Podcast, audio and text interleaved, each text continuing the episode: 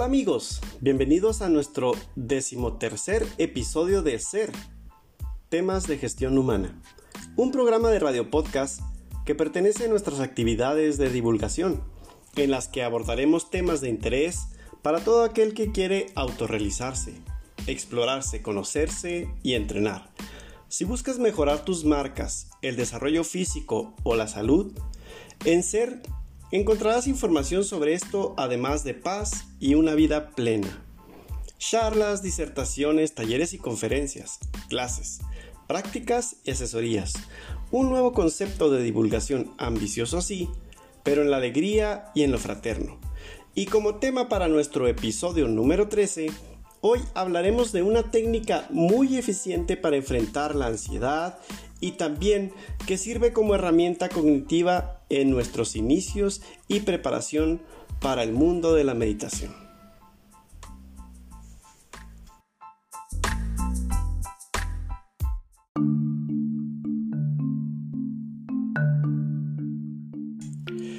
Muchas de las personas que se acercan al mundo de la meditación hoy en día lo hacen buscando una manera de ganar paz para sus vidas.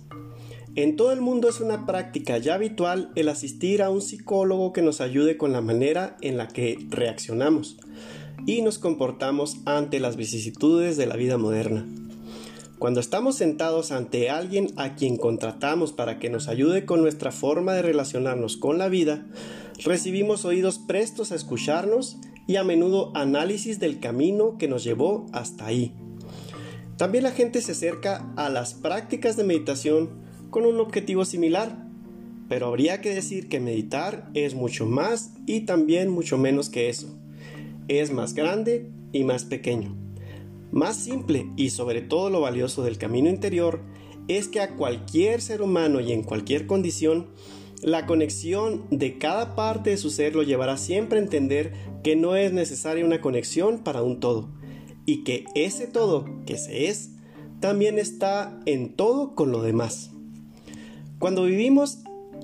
ante algún problema que no podemos resolver o que nos sentimos perdidos en un entorno o un mundo al cual no entendemos o que no nos comprende a nosotros, el buscar ayuda juega un rol muy importante en la empresa de lograr una vida más llevadera y armónica. Todo eso está muy bien. Es muy bueno buscar ayuda profesional, un psicólogo, el apoyo de guías espirituales o amigos entrañables e íntimos que aporten a una vida mejor. Pero para complementar el trabajo que puedas tener con un consejero o un terapeuta, hoy yo te invito a que reflexiones que tú también podrías convertirte en un maestro para ti mismo y que existen pequeñas herramientas que podrían aportar luz como complementarias en tu trabajo de psicología o como incitantes para el camino del autoconocimiento y la meditación. Nuestra herramienta la llamamos sentarse en la piedra.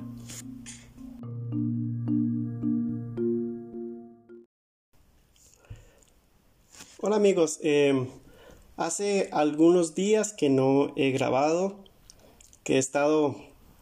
un poco descansando de, de estar compartiéndoles en algo que que me gusta tanto, que es hacer este podcast para todos ustedes. Eh, la razón por la que me tardé un poquito para volver a grabar y volver a compartir algún episodio de audio para ustedes, pues es simplemente que en mi trabajo he estado muy ocupado y que he tenido otras actividades preparando charlas, preparando temas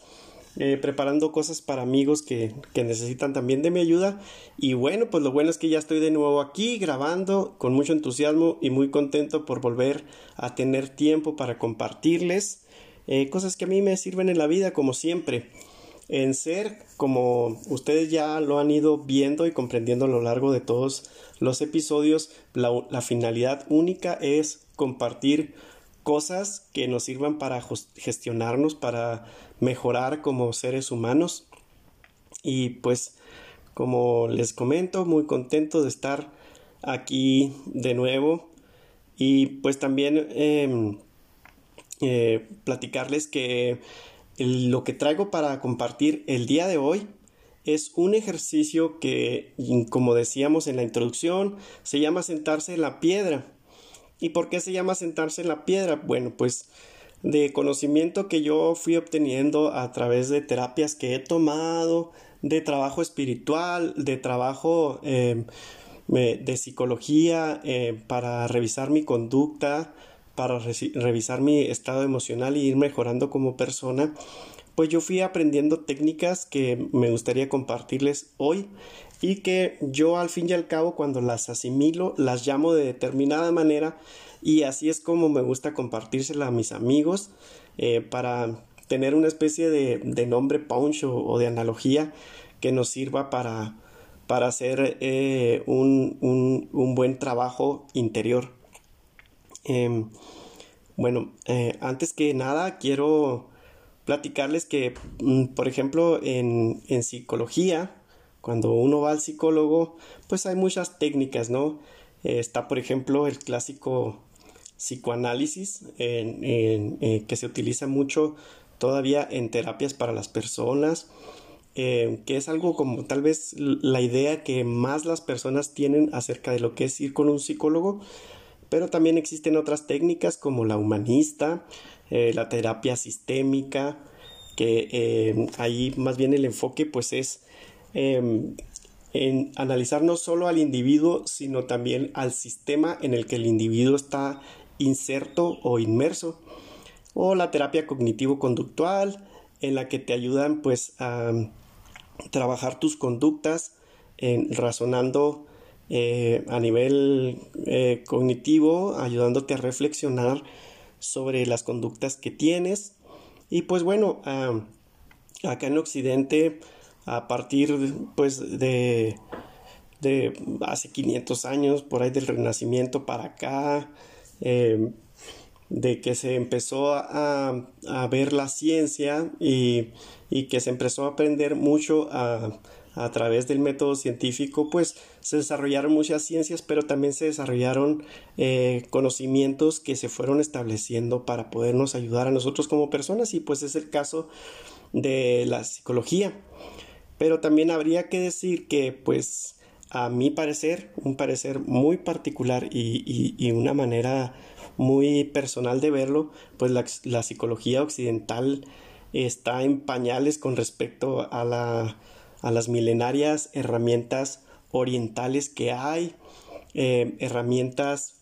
que están en la cultura eh, de hindú, de, todo el subcontinente eh, indio, también herramientas chinas, japonesas, todo, todo lo que es Oriente, que pues tienen un, bagaje y tienen una historia de, de, técnicas de interiorización pues que pueden aportarnos mucho y ayudarnos. Ahora, esto que yo les estoy comentando no es para pelear una técnica con otra, no es para decir que la psicología eh, occidental no sirve y que la psicología oriental es muy buena, al contrario,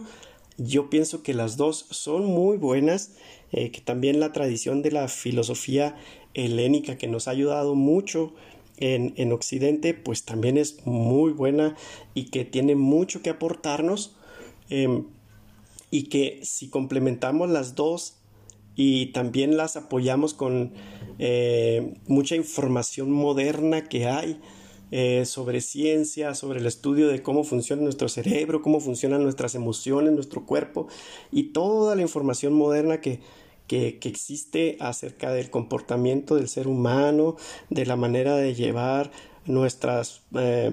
nuestra corporalidad y también cómo funciona la relación de nuestro cerebro, de nuestra mente, de nuestro pensamiento con todo eso. Eh, si complementamos todo esto, pues podemos eh, obtener herramientas a que nos ayuden a tener una vida mejor. Estamos al fin y al cabo viviendo el mejor tiempo para un ser humano en el que más herramientas hay y en que mejores cosas podemos tener que nos aporten para tener una vida feliz. Bueno, entonces, como les decía, esta es una herramienta que podemos ayudar, eh, podemos utilizar, perdón, para que nos ayude en ese trabajo que ya estamos teniendo con un psicólogo, porque a veces cuando vamos a, psicoanálisis y se buscan las razones por las que nosotros tenemos, por ejemplo, determinado comportamiento, eh, pues a veces, pues sí, ya lo sabemos, pero luego, ¿y ahora qué hago? También en, otras técnicas como la humanista, la sistémica, pues te hablan, eh, te ayudan a, entender el comportamiento en tu sistema eh, social, donde te relacionas con tus amigos, donde te relacionas con tus seres queridos, con tus familiares, o cuando em, estás trabajando a través de tus conductas. Bueno, pues em, esta herramienta de sentarse en la piedra eh, puede ser un auxiliar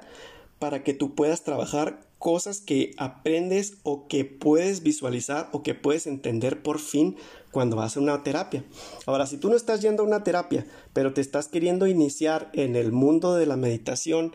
en el mundo del autoconocimiento, del camino interior, pues eh, mm, también es bien padre utilizar esta herramienta para empezar. En el capítulo 1 de nuestros episodios de ser, yo les hablaba de la autoobservación y de la observación como primer eh, tópico, como primera herramienta, como primer tarea para iniciarse en el mundo de la obsesión, perdón, de la, de la, de la meditación. Bueno, sentarse en la piedra sería una herramienta complementaria, secundaria, que podemos arrancar también al mismo tiempo para empezar a, a, conocernos o para empezar a trabajarnos en el dado caso de que nosotros necesitemos trabajar con nuestras emociones, y, con las cosas que, queramos tratar a nivel personal. ¿Ok? Entonces se complementaría eh, la autoobservación. Si no has escuchado el, episodio 1 de Ser, te recomiendo que lo escuches para que puedas entender un poquito de qué te hablo y empezar a complementar con esto que te voy a, a compartir hoy. Bueno, ¿por qué? Porque, por ejemplo, cuando nosotros queremos empezar a meditar, a veces pues así por el simple hecho de, sentarnos, vamos a decir que yo descubro o, intuyo o me aconsejan que necesito meditar eh, para resolver algún problemita que yo traiga. Mm, o para empezar a analizarme, para empezar a conocerme. Y luego hago así ya el ejercicio empírico de sentarme, cierro los ojos y empiezo a tratar de querer meditar. Y luego resulta de que mi cabeza empieza a dar vueltas con muchos pensamientos y está como ese eh, clásico eh, mono o esa pelea de changos que dicen eh, mucho en el mundo del yoga o en el mundo de la meditación de que cuando uno guarda silencio empieza la mente a aportar y, a mandar y a mandarnos ideas y no nos deja en paz. Por decir yo estoy viviendo un en un mundo de estrés estoy viviendo en un mundo de, ansiedad por algo o tengo una obsesión. Y, voy al psicólogo y, trato de analizar las cosas y trato de ayudarme. Ahora, como herramienta, eh, empiezo a tratar de querer meditar y me siento, cierro los ojos, em, empiezo a guardar silencio y mi cabeza empieza a dar vueltas con ideas, ideas y acordarme y acordarme de eso que me obsesiona o con el estrés eh, viviendo ansiedad empiezo a pensar en, en eso que no he podido resolver del trabajo en el examen que ya tengo que, que hacer, en que tengo mucho miedo porque me puedo enfermar, en un chorro de cosas, ideas, ideas, ideas que llegan a la mente y que no paramos. Entonces, a veces como actividad preliminar, aunado a practicar el silencio, como ya les decía, eh, y la autoobservación y la observación del entorno, cuando estamos empezando a practicar la observación y a guardar silencio, es también momento, si no, si nuestra cabeza no puede parar,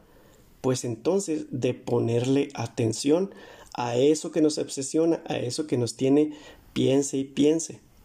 Y eso es exactamente eh, la tarea de sentarse en la piedra. Ok, vamos a andar, a ahondar un poquito más en el tema de, que, de esto que yo les digo, de atender. Miren, a veces vivimos muy estresados. En este mundo moderno, eh, muchas personas trabajamos y luego estudiamos. Hay unos que trabajamos muy duro, hay otros que trabajamos no tan duro, pero también lo combinamos con, capacitarnos, con ir a la escuela, los que están casados, pues con atender a sus hijos, con las situaciones que tienen con su pareja, los que tienen novio, eh, novia, eh, también pues a, estar atendiendo las situaciones de pareja, que a veces este, las cosas no van bien, a veces las cosas sí van bien, los que están enfermos pues atender su enfermedad, etcétera, etcétera. Bueno, en la vida diaria, eh, por lo general todos amanecemos y estamos muy descansados y luego empiezan a ocurrir cosas a lo largo del día en la línea del tiempo que nos hacen empezar a estresarnos e, y alertarnos para resolver eso que tenemos que resolver. Y se va creando una curva ascendente de, en la que pasamos de estar relajados a, entrar a un estado de alerta. Se hace una gráfica que es como una campana invertida en la que de, la parte de la orilla de la campana estamos relajados y empezamos a ascender hasta la cúpula de la campana en la que estamos alertas, listos, prestos para resolver lo que tenemos que hacer. Imaginemos que eso que tenemos que hacer es una tarea del trabajo y durante las, las horas de, de, estar laborando, pues lo vamos resolviendo y cuando todo va bien, eh, nuestro estrés empieza a descender eh, avanzando en la curva tipo campana de, de nuestra gráfica y cuando llegamos a, eh, a terminar el trabajo pues nos volvemos a relajar. Esto sería un comportamiento normal de estrés en el que nuestro estrés solo llega a niveles de EU3, que es, podría ser como un estrés controlado. A veces nuestro estrés es tan grande que en vez de ser un EU3 se convierte en un DIS3. O a veces, aunque estemos en niveles controlados de estrés, nosotros no podemos caer en, en una relajación al no obtener una satisfacción de eso que nos está pasando. Vamos a poner un ejemplo en concreto. Supongamos que nosotros tenemos en, en, nuestros, en nuestra familia, que tenemos un familiar que está muy enfermo y lo tenemos en hospital. Entonces, al estar viviendo esta situación, pues nuestros niveles de estrés están muy altos, están fuera de un estrés cotidiano normal que sería el EU3, sería el normal, pero no, como estamos viendo algo muy fuerte, pues nuestros niveles se van hasta distrés, que es un, un estrés fuera de, de lo común, un estrés muy fuerte y nuestra, nuestra campana invertida, nuestra gráfica en forma de campana, pues es una, es una campana con un pico muy alto, muy prolongado, muy agudo. Eh, nosotros de estar relajados nos vamos alterando y alterando hasta estar en un estado de alerta muy fuerte. Cuando estamos aquí, nuestro cortisol y nuestra adrenalina están muy, muy altos. Entonces, cuando estamos viviendo en esta situación y luego no se resuelve el, problema, nuestro familiar eh, eh, no, no, se cura, pasan los días y los días y estamos viviendo de esta manera con un enfermo, pues resulta de que en vez de permanecer en un estado de alerta causado por nuestro estrés, que el estrés deberíamos decir que es una cosa natural que nos sucede a todas las personas, cuando estamos así, eh, resulta de que en vez de bajar en, la curva del control natural del, estrés, en vez de que haya una resolución, pues nosotros nos desplazamos en la línea del tiempo en esta gráfica y en vez de bajar a una resolución que ya sea que pueda ser una resolución satisfactoria o que sea una, una resolución no satisfactoria, o sea, ya sea que nos pase que nuestro familiar se cure y todo vuelva a la normalidad o que nos pase algo tan triste como que nuestro familiar pues eh, eh, muera, que, que, venga un deceso de un, de un, ser muy querido.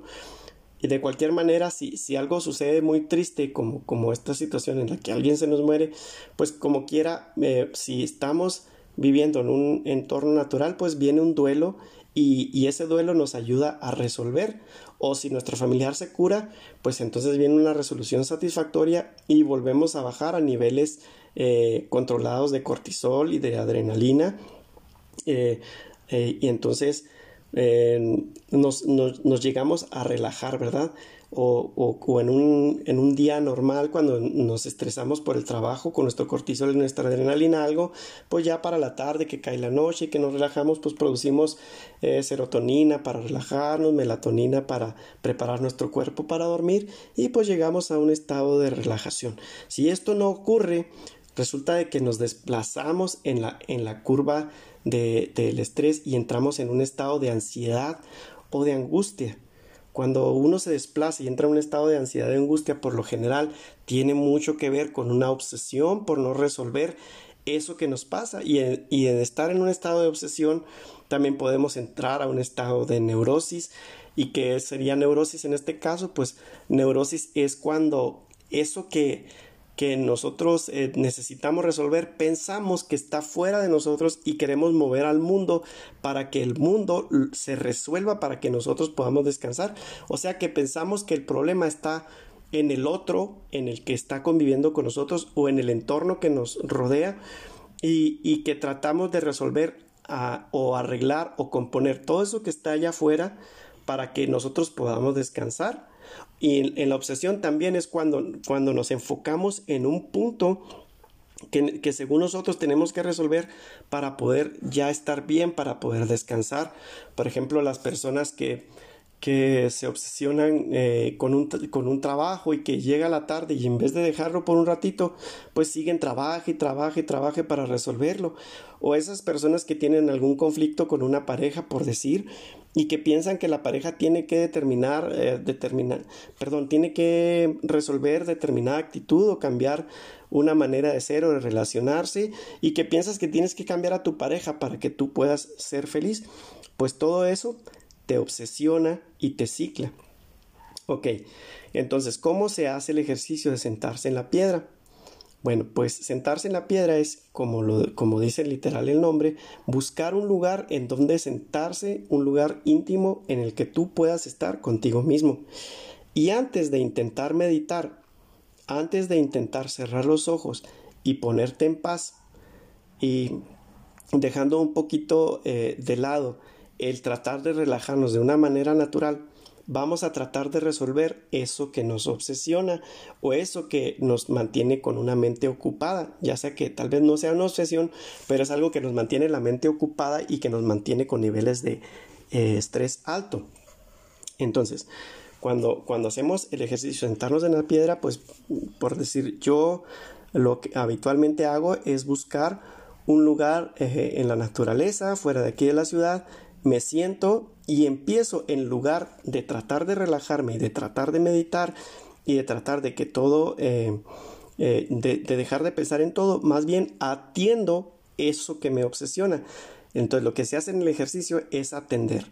¿Y cómo lo atendemos? Bueno, pues hay una primera tarea que podemos hacer. Ya sentados en la piedra, empezamos a hacer un trabajo cognitivo de buscar la verdad en vigilia y conscientes empezamos a reflexionar y a pensar y a atender eso que nos sucede. Entonces, ¿cómo vamos a hacer eh, atender eso que nos sucede? Eh, tratando de establecer una pregunta que nos sirva, una pregunta primaria la cual vamos a estar repitiendo eh, acerca de lo que nos sucede. Por ejemplo, supongamos que eh, yo tengo mucho miedo a enfermarme. Resulta de que estoy sintiendo algo muy extraño en, mi, panza. Eh, en mi panza a menudo me está doliendo. Y por cuestiones de trabajo, pues no me he ido tiempo de ir con el doctor. Y, tengo el dolorcito ahí. Y siempre tengo el dolor. Y resulta de que no lo, no lo atiendo. Entonces, pues una tarea así básica, pues es atenderte, ¿no? Ir a resolverlo, ir con el médico, ir a ver qué es lo que te pasa y atenderlo y cuando ya hay resolución, pues ya caes en la curva del estrés y te empiezas a relajar. Pero si eso no lo puedes hacer tan así, tan, tan normal, si lo que te pasa es algo que no puedes resolver, por ejemplo, personas que entran en conflicto con, con sus parejas y que, y que no lo puedan resolver, o personas que eh, no sé, que, no pueden resolver eh,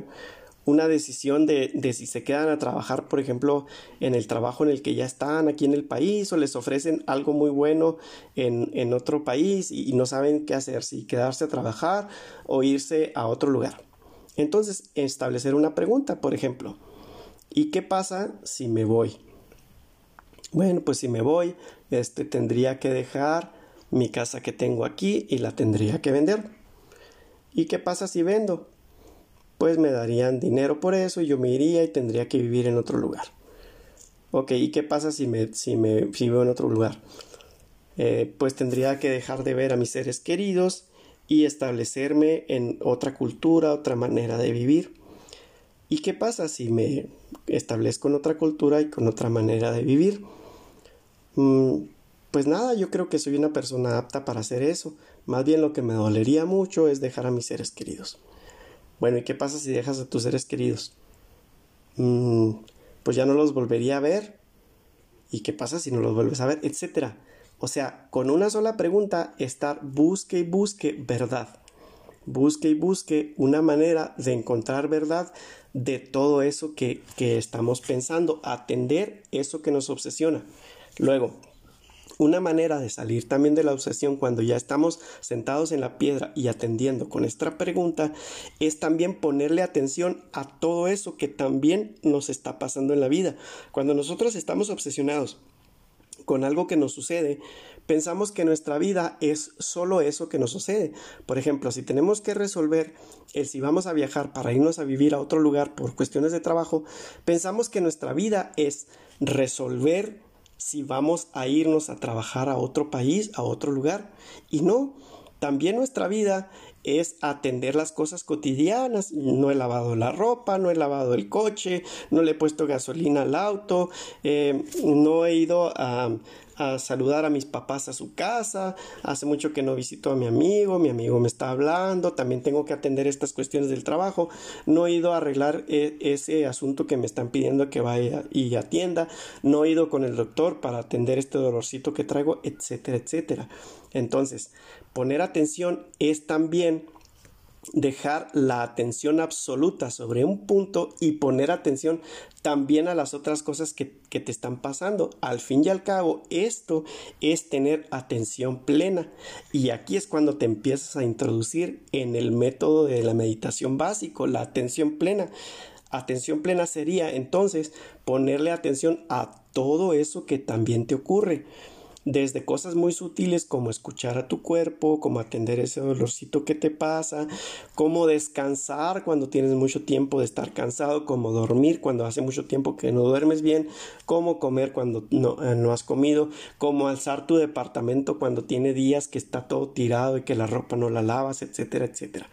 Entonces, a todo eso también se le va a poner atención cuando te sientas en la piedra vamos a atender lo que nos obsesiona y también hacer el ejercicio de vez en cuando de salirnos de esa pregunta y volver a pensar en todo lo demás que tenemos que hacer. Hasta este momento no estamos meditando. Lo que estamos haciendo es, es teniendo trabajo cognitivo para resolver eso que, no resuelve y que no nos permite relajarnos y bajar en la curva del estrés, porque para empezar a meditar y para empezar a entrar en una vida de paz y de tranquilidad y de alegría en nuestros corazones, lo que necesitamos es empezar por por primera vez a relajarnos, volver a entrar en relajación. No se puede meditar si no hay un estado de relajación y no se puede uno estar eh, relajando o no puede uno estar relajado si no resuelve uno eso que tanto lo estresa, que tanto lo angustia, que tanto lo apremia.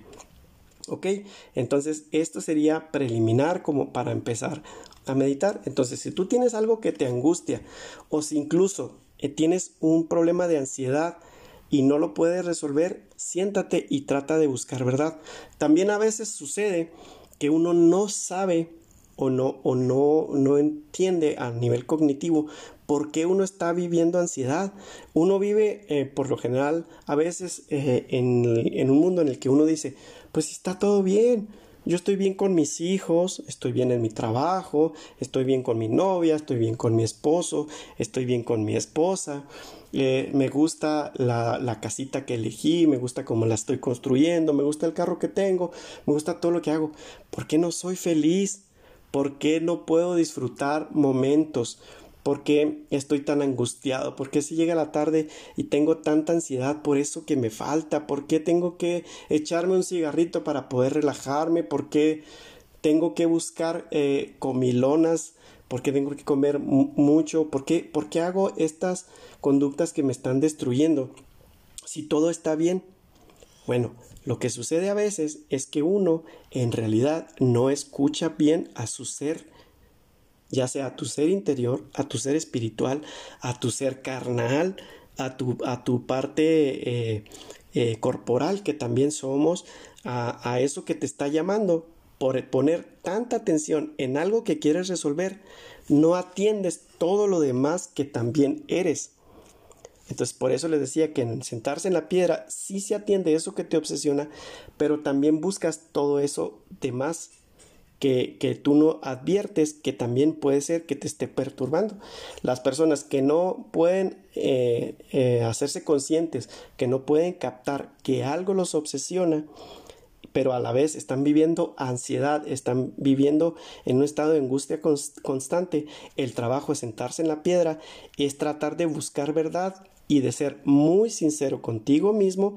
y escuchar eso que tú de verdad sí sabes qué es lo que te pasa,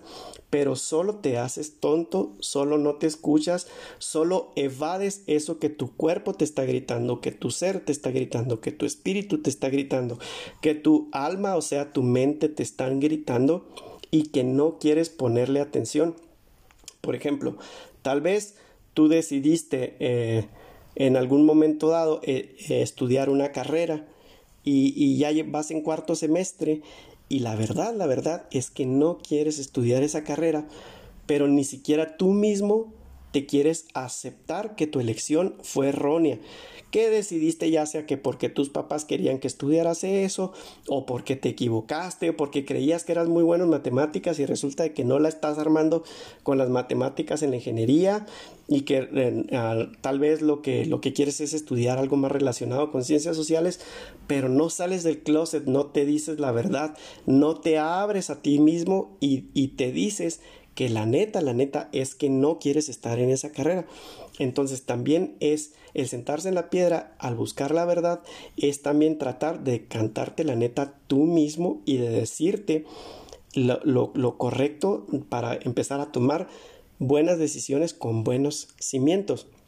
Ahora, ¿por qué sentarse en la piedra es un trabajo auxiliar a un, o, o, adyacente o que se debe llevar en paralelo con ir con un psicólogo? Porque aunque vayas con un psicólogo y el psicólogo te ayude a analizarte. Y aunque sea muy profesional y muy capacitado y tú te sientas muy confiado de estar ahí, de platicar todas tus cosas, muchas veces por, por, por cuestiones de ego o de alter ego o por nuestra concepción como seres humanos que tenemos, por la autoimagen que nosotros tenemos de nosotros mismos, no somos capaces ni siquiera con nosotros mismos de aceptar que una cosa como tan simple como esa de que, de que yo elegí mal mi carrera, eh, no somos capaces de decirnos esa verdad eh, y a veces es más difícil con una persona, con un tercero enfrente, ¿verdad? Entonces, eh, es importante a veces buscar un momento solo y tratar de resolver, porque aunque te cuestione mucho el psicólogo, aunque él ha eh, aplique mayéutica contigo, aunque aplique muchas técnicas para ayudarte a, a, que encuentres la verdad, a veces con el simple hecho de estar enfrente de un tercero, uno no puede decir en voz alta y con todas sus palabras la pura verdad, la mera neta. Entonces, sentarse en la piedra y empezar a cuestionarte una pregunta eh, que, que, vayas a estarte repitiendo de manera sistemática y de atender la obsesión y de atender también todas esas otras cosas que también eres pero solo, de, estando solo, eh, estando eh,